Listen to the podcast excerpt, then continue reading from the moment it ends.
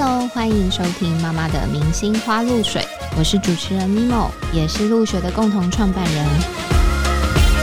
露学推出新的 Podcast 节目了，在这里你可以听见各式各样跟亲子啊、夫妻啊或是女性有关的故事。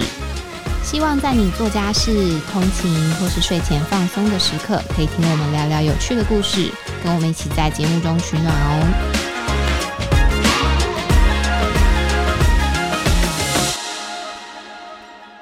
晚安，我是咪某。不知道大家都是孩子多大的时候开始带他们出门旅行呢？我啊，因为是新手妈妈的关系，所以。对于带孩子出门，一直有一种莫名的焦虑，就是会想说，嗯，我应该要配合小孩的作息排行程吗？我应该要几点出发？我要带哪些东西？我路上遇到突发状况怎么办？就是属于那种还没有出发就把自己先慌死的那种。那今天这集呢，我算是以一个后辈之姿要来跟前辈取经请教，就是我邀请到这两位呢，是我。嗯，每天睁开眼睛看到他们不是在玩，就是去玩的路上，就是非常会安排亲子旅行的两位妈妈。OK，我们首先先欢迎林淑瑜，淑瑜，Hello Hello，你好，Hi Hello，就是淑瑜也是在我们入学教课的。在那边叫李尔老师，然后他的粉砖就是目前是拥有五十六万的粉丝，然后同时也是艺人嘛。那目前其实我我觉得他一直看不出来是一个有两个儿子的妈妈，就是非常的年轻有活力，然后经常在社群上会分享一些家庭生活，然后也是许多妈妈的典范。那另外一位呢？更有活力了，就是我们陆学的共同创办人 Ariel 老师。Hello，大家好。就是 Ariel 跟 Ariel 跟舒雨算是好闺蜜、好邻居。然后目前两位都是有两个小孩的二宝妈。那今天因为我为什么要请你们两位，就是因为哦，你们两位算是算是我生活圈当中真的是。前两名，前两名真的是我真的是非常羡慕，就是可以一直去旅行，然后看起来非常 chill，就是好像旅行对你们来讲是一个非常轻松的事情。我不知道你们怎么办到的，但是今天就是想要来跟你们聊聊这件事。那在开始之前，我觉得你们可以先稍微。简单的介绍一下，你们现在是小孩多大啊？然后你们分别去过哪一些国家旅行？前辈先来好了。哦，大前辈，对啦，毕竟小孩比你大一点点。我两个儿子，然后一个七岁，一个四岁，然后去过国家哦。哇，好像真的蛮多的耶！谁叫你口袋那么深？哎，是这样，当红女艺人，大概细数几个你比较有印象，跟你很推崇，细数不出来。我觉得我全部手指跟脚趾都数不出来。没有啦，就是其实真的最常去的还是大家带小朋友一定会去的日本，日本最多，那真的是手指头可以嗯。有点难数。对，我记得在疫情之前啊，看他出国大概是两个月一次的那一种，呃，三个月。对，就是能飞我就飞，就觉得说反正创造回忆嘛，所以也去过一些就是嗯海岛啊，然后什么韩国啊，甚至远一点的美国也带孩子。坦白说，你那些回忆都记得住吗？哎，拜托，记得可清楚的呢。我想说，去到是不是已经 记忆很混乱？我跟你说，我老公跟我说，哎，我们去过这里。我想什么某年某月，何年何月来我觉得是因为你还在傻，还在那个傻三年，你已经过三年了，是吧？对。那 Ariel 呢？我有一个两岁孩跟一个七个月的嫩婴。看起来很像一岁的嫩婴，养的非常好。然后我们大的两岁，他已经去过了，出过四次国了，好像。哇，两岁四次哎，而且你还是在疫情。对啊，期间呢，到底怎么办到的？哎，确定这段可以播出吗？疫情期间这样带小孩出国，他是疫情一结束就疯狂疯狂出。对，没有，我们其实第一次是为了要打疫苗而飞美国哦，带着孩子去。嗯嗯，那个时候，所以你也去过美国了，五个月，五个月是最好带小孩出国的年龄，因为他就只会躺在那边不会动，他也不会吵，他就是上飞机开始睡。对啊，因为我一直很好奇，到底什么年纪带小孩出门，应该那个好处跟坏处比较不一样，对不对？像你刚刚讲说五个月是他什么都不会动，可是他也同时不知道自己正在旅行吧？就是他应该是，但是妈妈知道，你知道看照片，你就会，你可以给他看照片，说你看妈妈以前对你多好，所以你要孝顺回。你还在襁褓中，你不可以这样子，情绪勒索。你要说你创造的回忆是，就是啊，孩子不一定记得说他跟你去过哪里旅行，可是他会记得他跟。爸爸妈妈有很多爱的回忆，应该是这样说，而且是我们非常爱他的回忆，所以才会带他出国。那以比如说他们有记忆或是行为能力。就是比如说会走啊，会跑啊这些，你们觉得几岁带出门比较好？我觉得五岁哎，哦，要到五岁，对，因为五岁才会像是写日记那种的孩子，他才可以完整的说出我们这次旅游去了哪里，去了哪里，感受到了什么，然后爸爸妈妈给我吃什么，这都可以记录下来。那现在两岁，哎，一直带出门是 因为没有没有没有地方放，我觉得还是有好处，因为他呃，老实说，他出过四次国嘛，他现在已经。已经非常习惯坐飞机这件事情，所以他当他上飞机，他就就跟上火车、高铁、捷运一样，他自动就拿出他的玩具跟 iPad，就可以知道他正在坐飞机这段时间要乖乖。这段时间他会经历什么，然后什么时候会下飞机，然后可以看漂亮的空姐。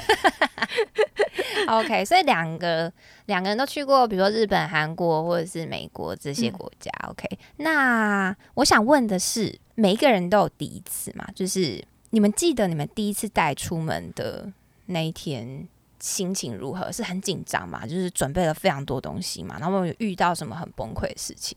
第一次出国，诶，我反而是他在就是第一次出国的时候是反而是没有任何状况，因为你真的是在第一次出国的时候，你会什么都要带，你的行李箱真的是会塞满东西。呃，我觉得旅行就是这样，带孩子旅行，你的。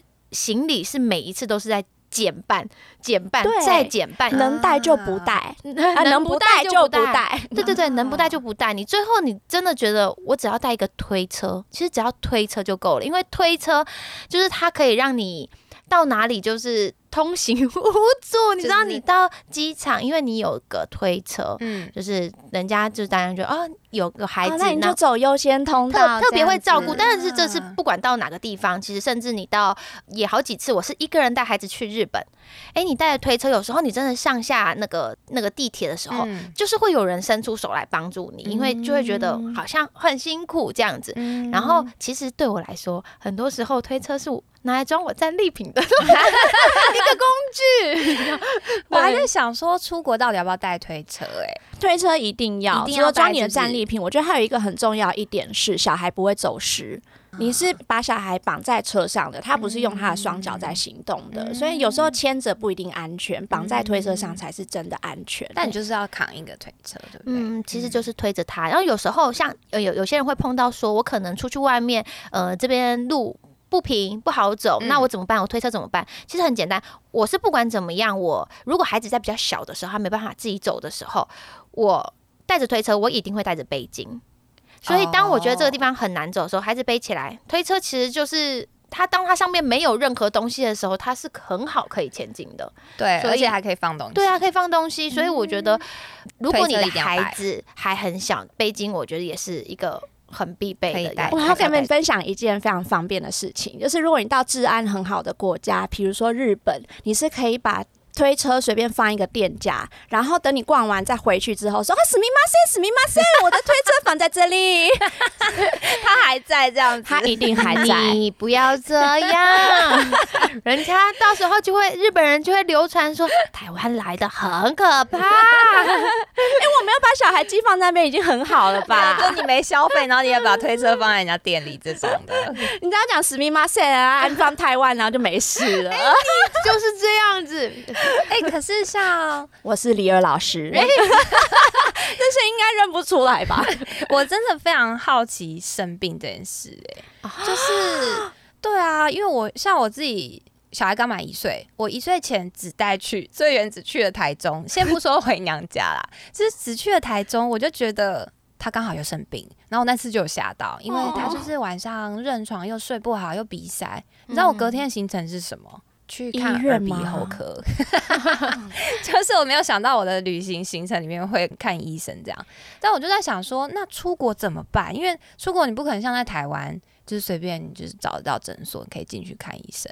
我跟你说，我们没有遇过小孩生病，但是我们遇过爸妈都生病。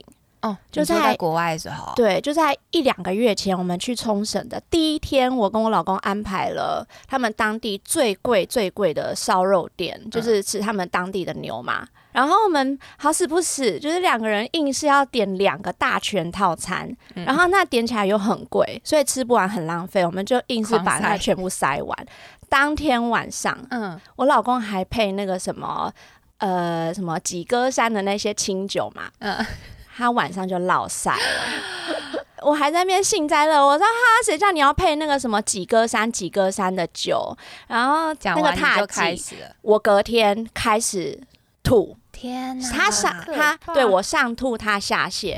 然后我们排的第一天，因为那是第一天晚上下飞机去吃，所以隔天才是我们的第一天。我们的第一天的行程呢，是去走一个将近一公里的钟乳石。然后你知道那钟乳乳石洞是有阶梯，会上上下下、上上下下，应该非常崎岖吧？为什么你们还要去？我 我们都出国了，而且小孩没有生病没有关系，大人是可以撑、可以忍。对，然后所以一个夹着肛门，然后一个闭紧嘴巴，我们去爬那个钟乳石洞。然后因为我们又带推车，它出口跟入口的地方离非常非常远，所以我们就势必要把推车背着。爬完整，你根本在行军呢！真的，我觉得我都可以去当军人了。国军要不要我？非常不舒服的状态下完成那个行程，没错。而且他，呃，我大女儿那个时候已经两岁两个月了，所以她相当于已经可以。行动自如，然后他想怎么跑就怎么跑，所以他跑得很远的时候，我们一个人蹲在地板上，一个人扶在墙壁上，说：“ 你你你去，你去你去追。”听众朋友有听到背景音有那个背景小孩的声音，没错，这就是即将崩溃开始。好，这是那个 Arrow 的女儿。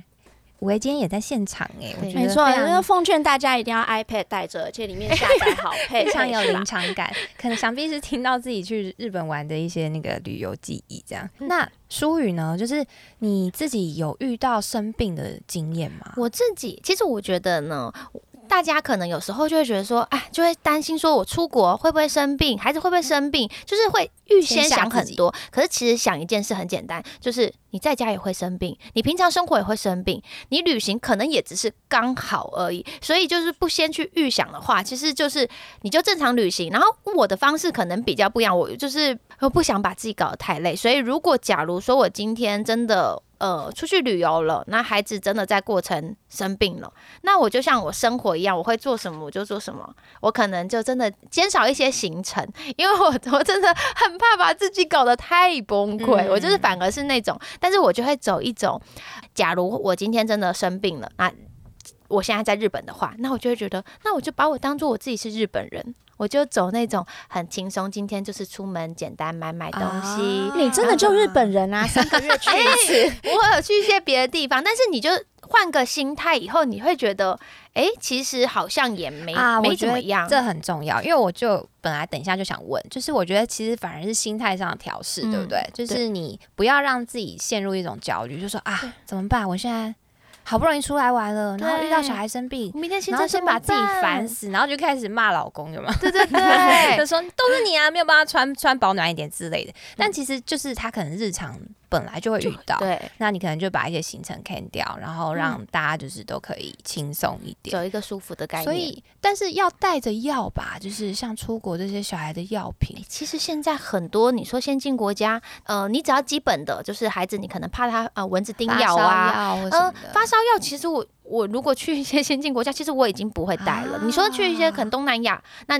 你还是会带着，但是你说去像我们就是去日本啊、去韩国啊这些东西，这些地方其实，呃，发烧药啊这些我已经不会带了，因为你到现场随时 一堆药妆店，对，到处都买得到，而且知道你带的同时，你就是已经在预想你可能会发生什么事情了，所以请你放松吧。就去吧，真的没有什么大不了。嗯，好，那我们什么都不要带，因为不要预想，也不是什么都不要带啦，就是孩子基本上像有些孩子喝奶，那真的会有呃，就是一定要喝的他。他专属的奶，对对对，基本的东西，孩子生活上一定需要的东西带着。可是如果你平常，你平常如果在台湾，你去阿妈家，你去阿公家，你会带发烧药吗？你会带一堆奇奇怪怪的这些东西吗？如果你不会带的，那你出国也不用带。其实就是这样啊，我有带，我回一趟娘家，搞得很像出国，就拖了行李箱，里面什么东西都有，然后一上车就说啊。那个没有带到，就是有这种 非常的焦虑。开始对啦，我觉得应该新手妈妈。嗯，可是那有没有遇过生病？有没有遇过什么很崩溃的？好，你刚刚说你落晒嘛？不是我落晒，是我老公落晒，我是吐。那还有其他吗？不承认自己落。我有遇过一个，我真的觉得天哪！就是我回想起来，我会觉得很精彩。就是我有一次决定要带孩子去树屋，去薄荷岛玩。哦。然后呢，那一次因为行程有浮潜啊，你们听了一定会觉得我很疯狂，因为那时候我。家小孩三岁，我决定要带他去浮潜。对啊，三岁去海岛就对。但是呢，这个是我比较就是有特别在旅行前我有做一些准备的，因为你就想说，孩子如果去那边，他想看鱼，想要浮潜的话，那我们是是否要先练习？三岁，所以我真的就带他去买那个面罩，就是可以呼吸的那面罩，然后带他先去泳池试试看，让他告诉他说，因为你知道一到大海，孩子一定会疯掉，害怕。会紧张，所以我先带他去他熟悉的泳池，然后就让他戴了面罩，然后他就发现，哎，我可以看到地板上的东西，哎，然后我就确认他可以的时候，这个东西我就可以背着了，因为那嗯用得到，这样子，我真的就把他带到树屋去浮潜，哎，你只要看到自己家三岁的小孩在那边浮潜看鱼，你那个感觉就很有成就感，很有成就感。然后那时候我们是坐着船。都是这船开到大海中间，啊，就把小孩给推下去，哎，你你推吗？没有没有，那个 不是我推啊，那个就是带我们去啊，好，当然是你带小孩还是安全为主，所以我们。就是中间一定有那种专业的人员，就是他会带着我们一起去，所以只要有专业的人在，我觉得就是看到你带三岁小孩，他有没有吓到？完全没有，他觉得很自然。对，因为海岛国家，他们就是觉得放松嘛，开心嘛。爸爸妈妈只要是，如果是爸妈妈那个脸都揪在一起了，我相信他也不敢把你的孩子推下去。可是他看到我们都是走一个放松的感觉，他就把小孩推下去。然后我家的小孩到现在都会就是。就看那些影片，然后就说：“对我那时候有喂鱼，我有喂面包。”他是真的可以把这些去讲出来，因为太刺激了。嗯，可是我一定要分享，在这个过程中，就是我们要从那个树屋去薄荷岛的那一天，发生了一件事，就是突然来了一个大风大浪，就有点类似台风将近的那种，然后所有的船全部停驶。嗯。然后就不能不能去，我们有没有要去？可是问题是我们到对岸的所有的住宿都已经订好了，我们留在树屋没有地方住，所以我们势必得过去，怎么办？然后那时候就觉得很崩溃，然后带小孩想说：天哪天哪，怎么办？后来就问到说，半夜两点有货船，好可怕，会过去。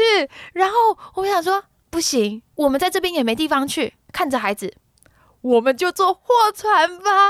我们真的是半夜两点从港口跟着那一些有一些鱿鱼味，一些那些就是东西，然后一起进的那个货船。只有你们家吗？是体验一个。走私对啊，对，我刚刚也觉得好像电影那种感觉，真的，他偷渡 哎，对 他真的是有偷渡感，因为呢，下面那一层就是放满所有的货物，可是上面它会有一些那种类似像是行军床，有上下铺，但是呢，它整个船只是没有围起来的，所以它只有用那种就是那种叫帆布。帆布把那个船的边边围起来，所以风吹过来，啪啪啪啪啪啪啪啪啪，真的是这样。你听到外面的海浪声，还有那个砰砰，半夜两点在海上航行。重点是我们又很累，行李没地方放，可是好不容易抢到一个就是那种行军床，哇，太开心了，我们就冲上去躺在那床上。可是你知道那个行军床就是一个旁边左边右边。看都是空的这样子，所以呢，你就会看到旁边有一堆奇奇怪怪的人，然后各式各样的那种不同的口音这样子。我真的是很累，孩子已经睡着了，我很累，我也很想睡。但是你觉得很害怕，是很害怕，所以我又怕行李被偷走，所以我是一只脚勾着行李，另外一只手我是勾着我的孩子，护着孩子，因为我怕我随时会睡着。可是如果我想说，如果我睡着的时候，行李有人动，我的脚就会动。我想知道，我都还没有听到老公。哎，老公在哪？没有，老公也在。老公也是跟我走一个，就是一个警备的状态，是一个，他也两个人都有一起勾嘛。一个人没有感觉，另外一个人还有一些感觉。哎，我跟你讲，那个真的是很崩溃。可是我觉得那一趟回来，我也总觉得好爽哦，回忆满满。对我们体验那种。真的很像半夜在逃难的那种感觉。可是船上的时候，可是我觉得也是因为我们很就是觉得，既然我们遇到了，我们就想办法解决。嗯，然后我们就真的做了，我们就去到书屋，然后完成了顺利完成，而且我们很快乐。就是唯一真的就是那一段坐货船的过程是让我觉得稍微有点惊悚，惊悚。可是如果我没有去面对那个货船，哎，其实这整趟旅行就毁了。嗯，因为我就去不了对面了，我所有行程都毁了，所以我反而觉得有时候。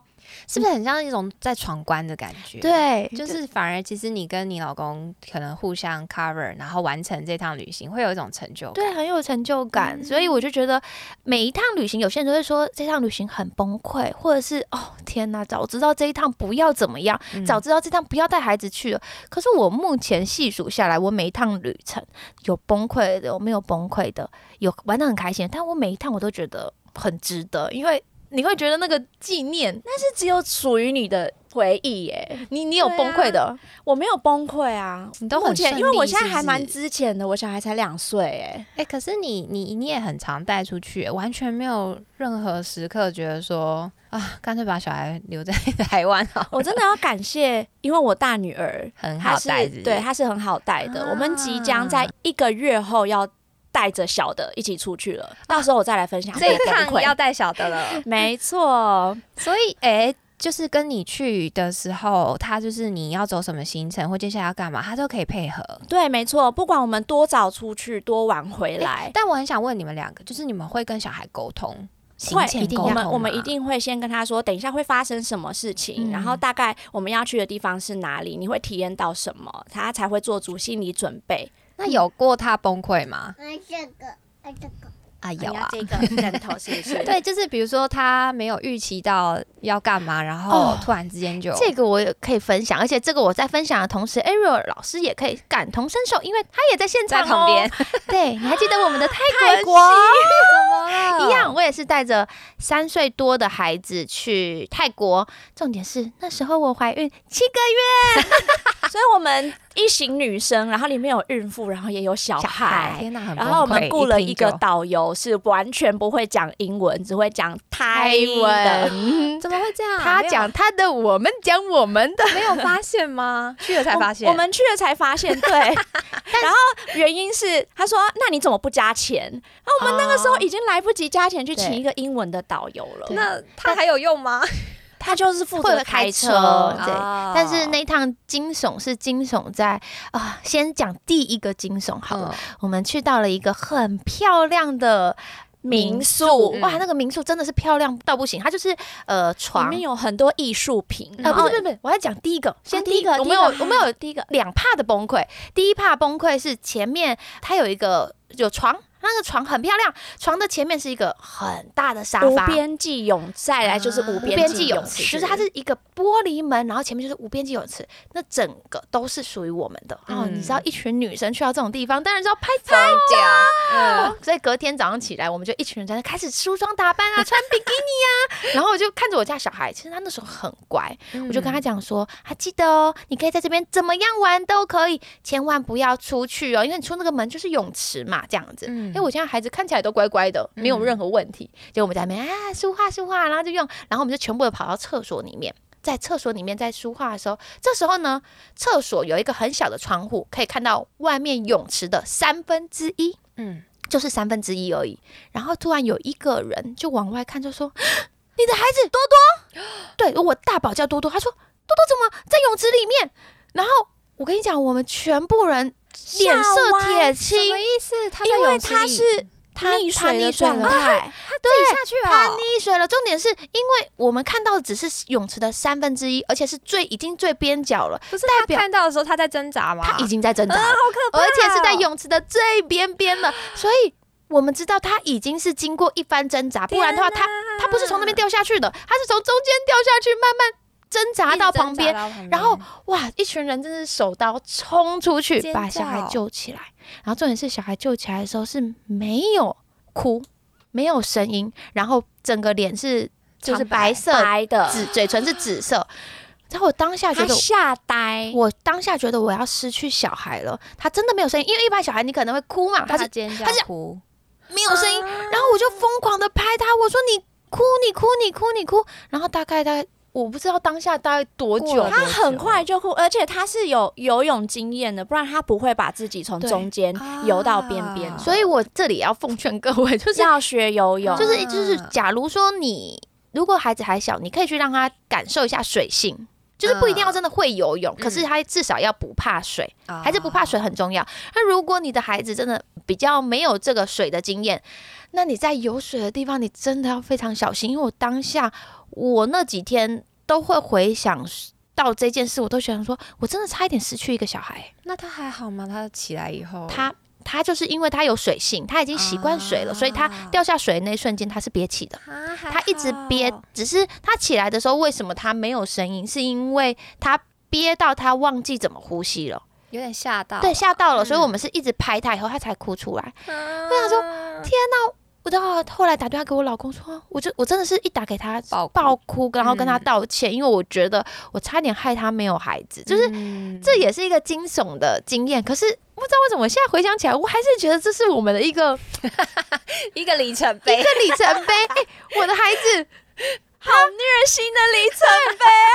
他救了自己，他真的很厉害。他是我看过很厉害的小孩。他当下自己没有很惊慌，他很冷静的把自己救到岸边。对，他是冷静的。然后就觉得哇，天哪！孩子他们有他们自己的那个本应变，对的应变能力。有时候真的是大人在紧张，我都比他崩溃了。嗯，哎，我觉得这个的一个体会就是说。可能有时候我们大人觉得发生的这些突发状况很可怕，但其实小孩他还是有他自己的一个生存能力。对对对。然后我们其实带他们出门不需要这么的惊慌，不用那么应该说是你可以谨慎，对，小心。像我那个的确是我有疏忽，嗯，但是真的遇到了，真的遇到了，还是顺顺的就可以解决。对对对，大家不用那么紧张，对对对。但但我想知道，比如说我现在在想的是，我上一次搭高铁。我没有度过那么长的一个半小时过，只是他在高铁上没有一刻可以冷静下来坐好，他就是不停的在挖任何东西，跟抓前面的人的头发或什么，然后起来就跟别人打招呼，或是一直在那边尖叫。嗯，坐飞机要怎么办啊？就是。坐飞机会不会就路路上会遇到小孩崩溃尖叫吗？还是其实都很乖？我觉得亚洲的空姐都很棒，因为 还是空姐归功在空姐，对他们会来送玩具，而且如果对如果有没事的空姐还会来跟你的小孩玩，然后说妈妈你要不要去尿尿？他就帮小孩抱起来 没有？大家小孩都好可爱，你不可以这样这样 子，有人就说我上次去的时候并没有这样子，空姐没有理我们家小孩。而且妈妈心脏要够大，像如果没有空姐来帮你的时候，就跟旁边的先生，因为第一次去美国的时候是我一打一带他去，我就跟旁边的先生说：“你帮我看一下。”然后我就去尿尿了。因为你在飞机上，你你的小孩会去哪里？不会不见。我只能说你真的很厉害。我觉得就是妈妈。妈妈要厚脸皮之外，也要够正吧？他可能想说帮你顾一下小孩，说不定有机会娶回家，是不是？要有一点勇气。但我觉得我自己的方法也，因为我的确是没有碰过小孩，自己的小孩在任何的飞机上啊、交通工具上面是有过崩溃的经验。是哦。但我的方法，我觉得我比较特别，是就是在搭。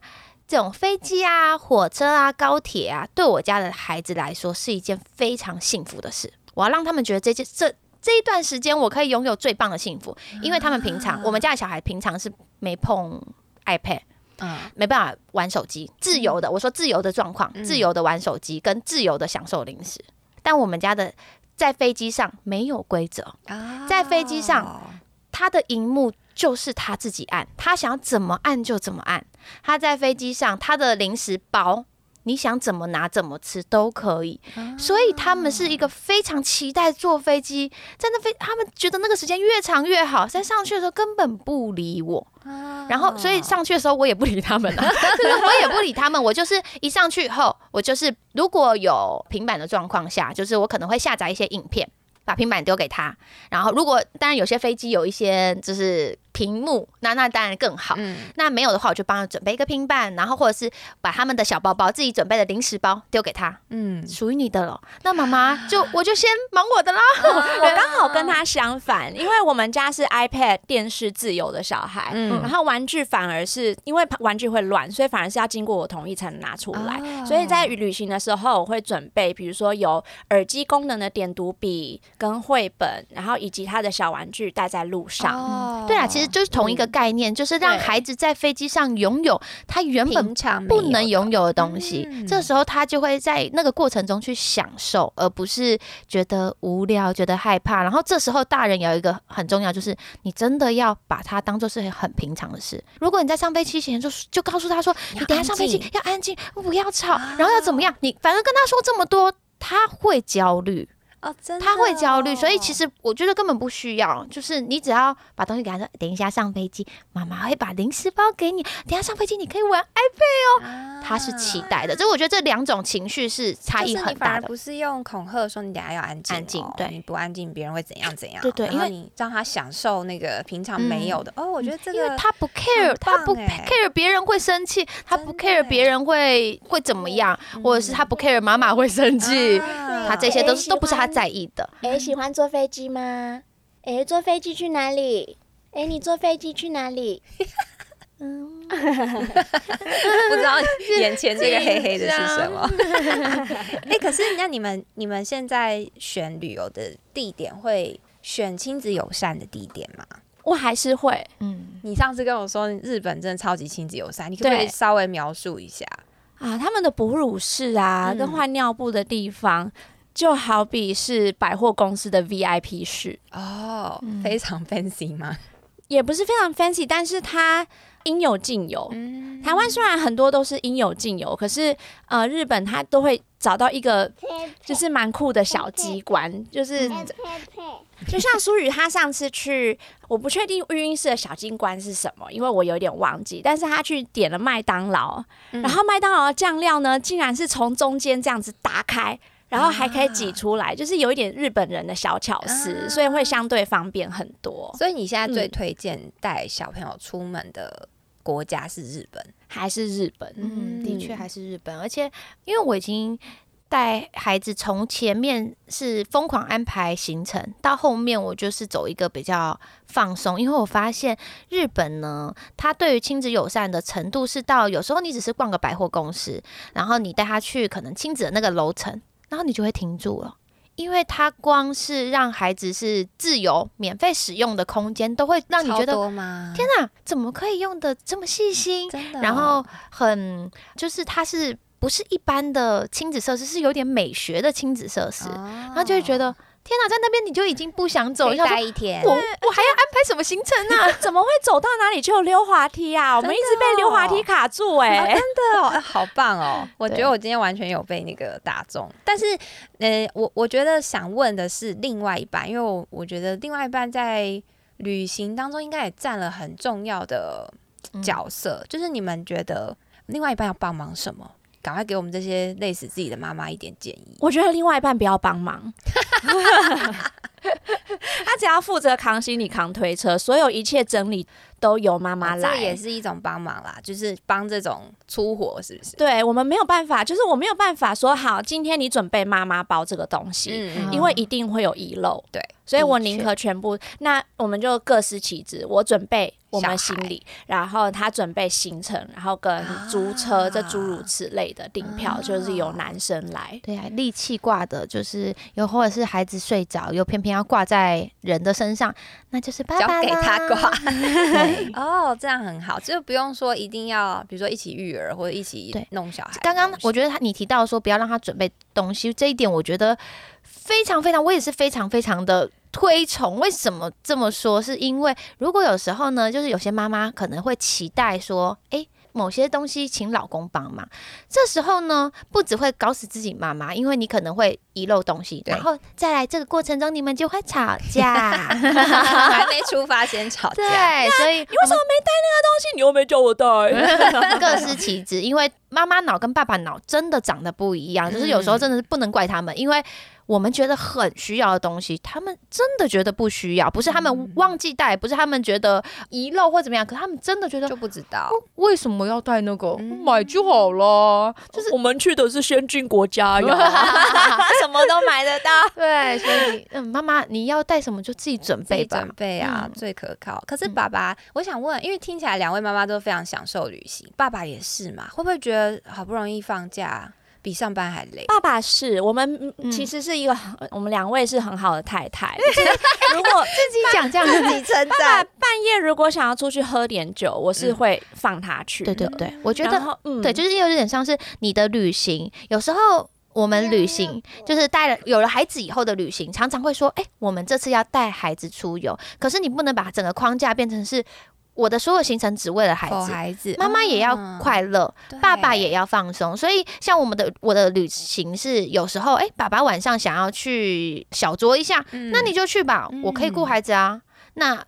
我也不一定是顾孩子，说不定我在房间追剧追得很爽，然后孩子睡觉睡得很开心。但是当妈妈想要去逛街的时候，换爸爸可以可能推着孩子去做一点别的事情，公园玩一下。对，就是是互相，然后每一个人都必须要在这个旅程中有自己得到快乐快乐的时候，这很很重要哎，不要让这场旅行变成一种打仗，对不对？对，就是好像都要时时刻刻很警备。嗯嗯，我觉得我今天完全有被鼓励到。因为我小孩刚满一岁，现在开始慢慢会走，之后我觉得有越来越多互动，那已经不再是我一定要抱着他去看一些东西，他可能自己就会慢慢走过去。我就觉得那种感觉，就是你好像开始可以想象一起行动或者是一起探索的那种感觉。对，那我觉得今天跟两位非常厉害的旅行派的妈妈聊完，我觉得我完全有被鼓励到。你们要不要最后就是给听众朋友一些？鼓励，因为我觉得就是很多人会觉得说带小孩出门，刚刚我们前面就有聊到，就是小孩那么小，嗯，他一定不记得吧？就是会有这种想法，就觉得说算了啦，等他大一点。我觉得一定要记得，你的每一趟旅行，并不是要孩子记得些什么东西，应该说这些回忆留在大人的心中，可是这些爱会留在孩子的心中。他可以感受到，就是他可能记得不是片刻的回忆，但是他会记得这趟旅行，可能爸爸妈妈对他非常的，他的爱是累积、累积、累积。就是我从小到大，我只记得我爸爸妈妈给我好多好多的爱。这个爱不一定是我要飞出国旅行，甚至只是我觉得旅行有大有小，小小的旅行也是旅行，到呃隔壁城市也是一种旅行，隔壁就是。呃，只是去个宜兰 对对，也叫做旅行。所以我觉得这是大大小小不同的爱累积在一起，对孩子来说，他就是在爱中成长。没错，像我回去看小时候爸爸妈妈带我出去的。照片我就会啊感受到满满的哇爸爸妈妈带我去这些地方，你根本不在意里面去的是哪里，你就觉得说，对我看照片也不知道是哪里，后面就是大草原，但是我可以感受到当下的我是很快乐的。我相信我的孩子也是感受到一样的感觉。所以我们是对啊，我们出去一定会帮他拍照，一定会记录。嗯，所以其实他长大以后，他就算真的不记得，可是他可以跟同学炫耀，他可以看照片的时候很开心，觉得哇，我原来我去过这么多地方。对。你那什么脸？你是是觉得说，嗯，跟同学炫耀很棒，对，很棒。我准备要再多订十趟，让你炫耀。好啦，我觉得今天很开心，就是大家就是不管有没有出国，我觉得外出就是调试好自己大人的心情，去面对所有的突发状况，然后一定要让大人自己也享受在旅行当中。那希望大家今天都有所收获，然后也可以多多的带孩子出门玩。然后，如果有想要再听舒语或者是听 Ariel 聊什么主题，也可以分享回馈给我们。希望大家喜欢今天这集节目。然后有任何意见的话，欢迎私讯我们，我们都看得到。欢迎订阅我们的节目《妈妈的明星花露水》，并留下五星好评。我们下次见喽，拜拜，拜拜。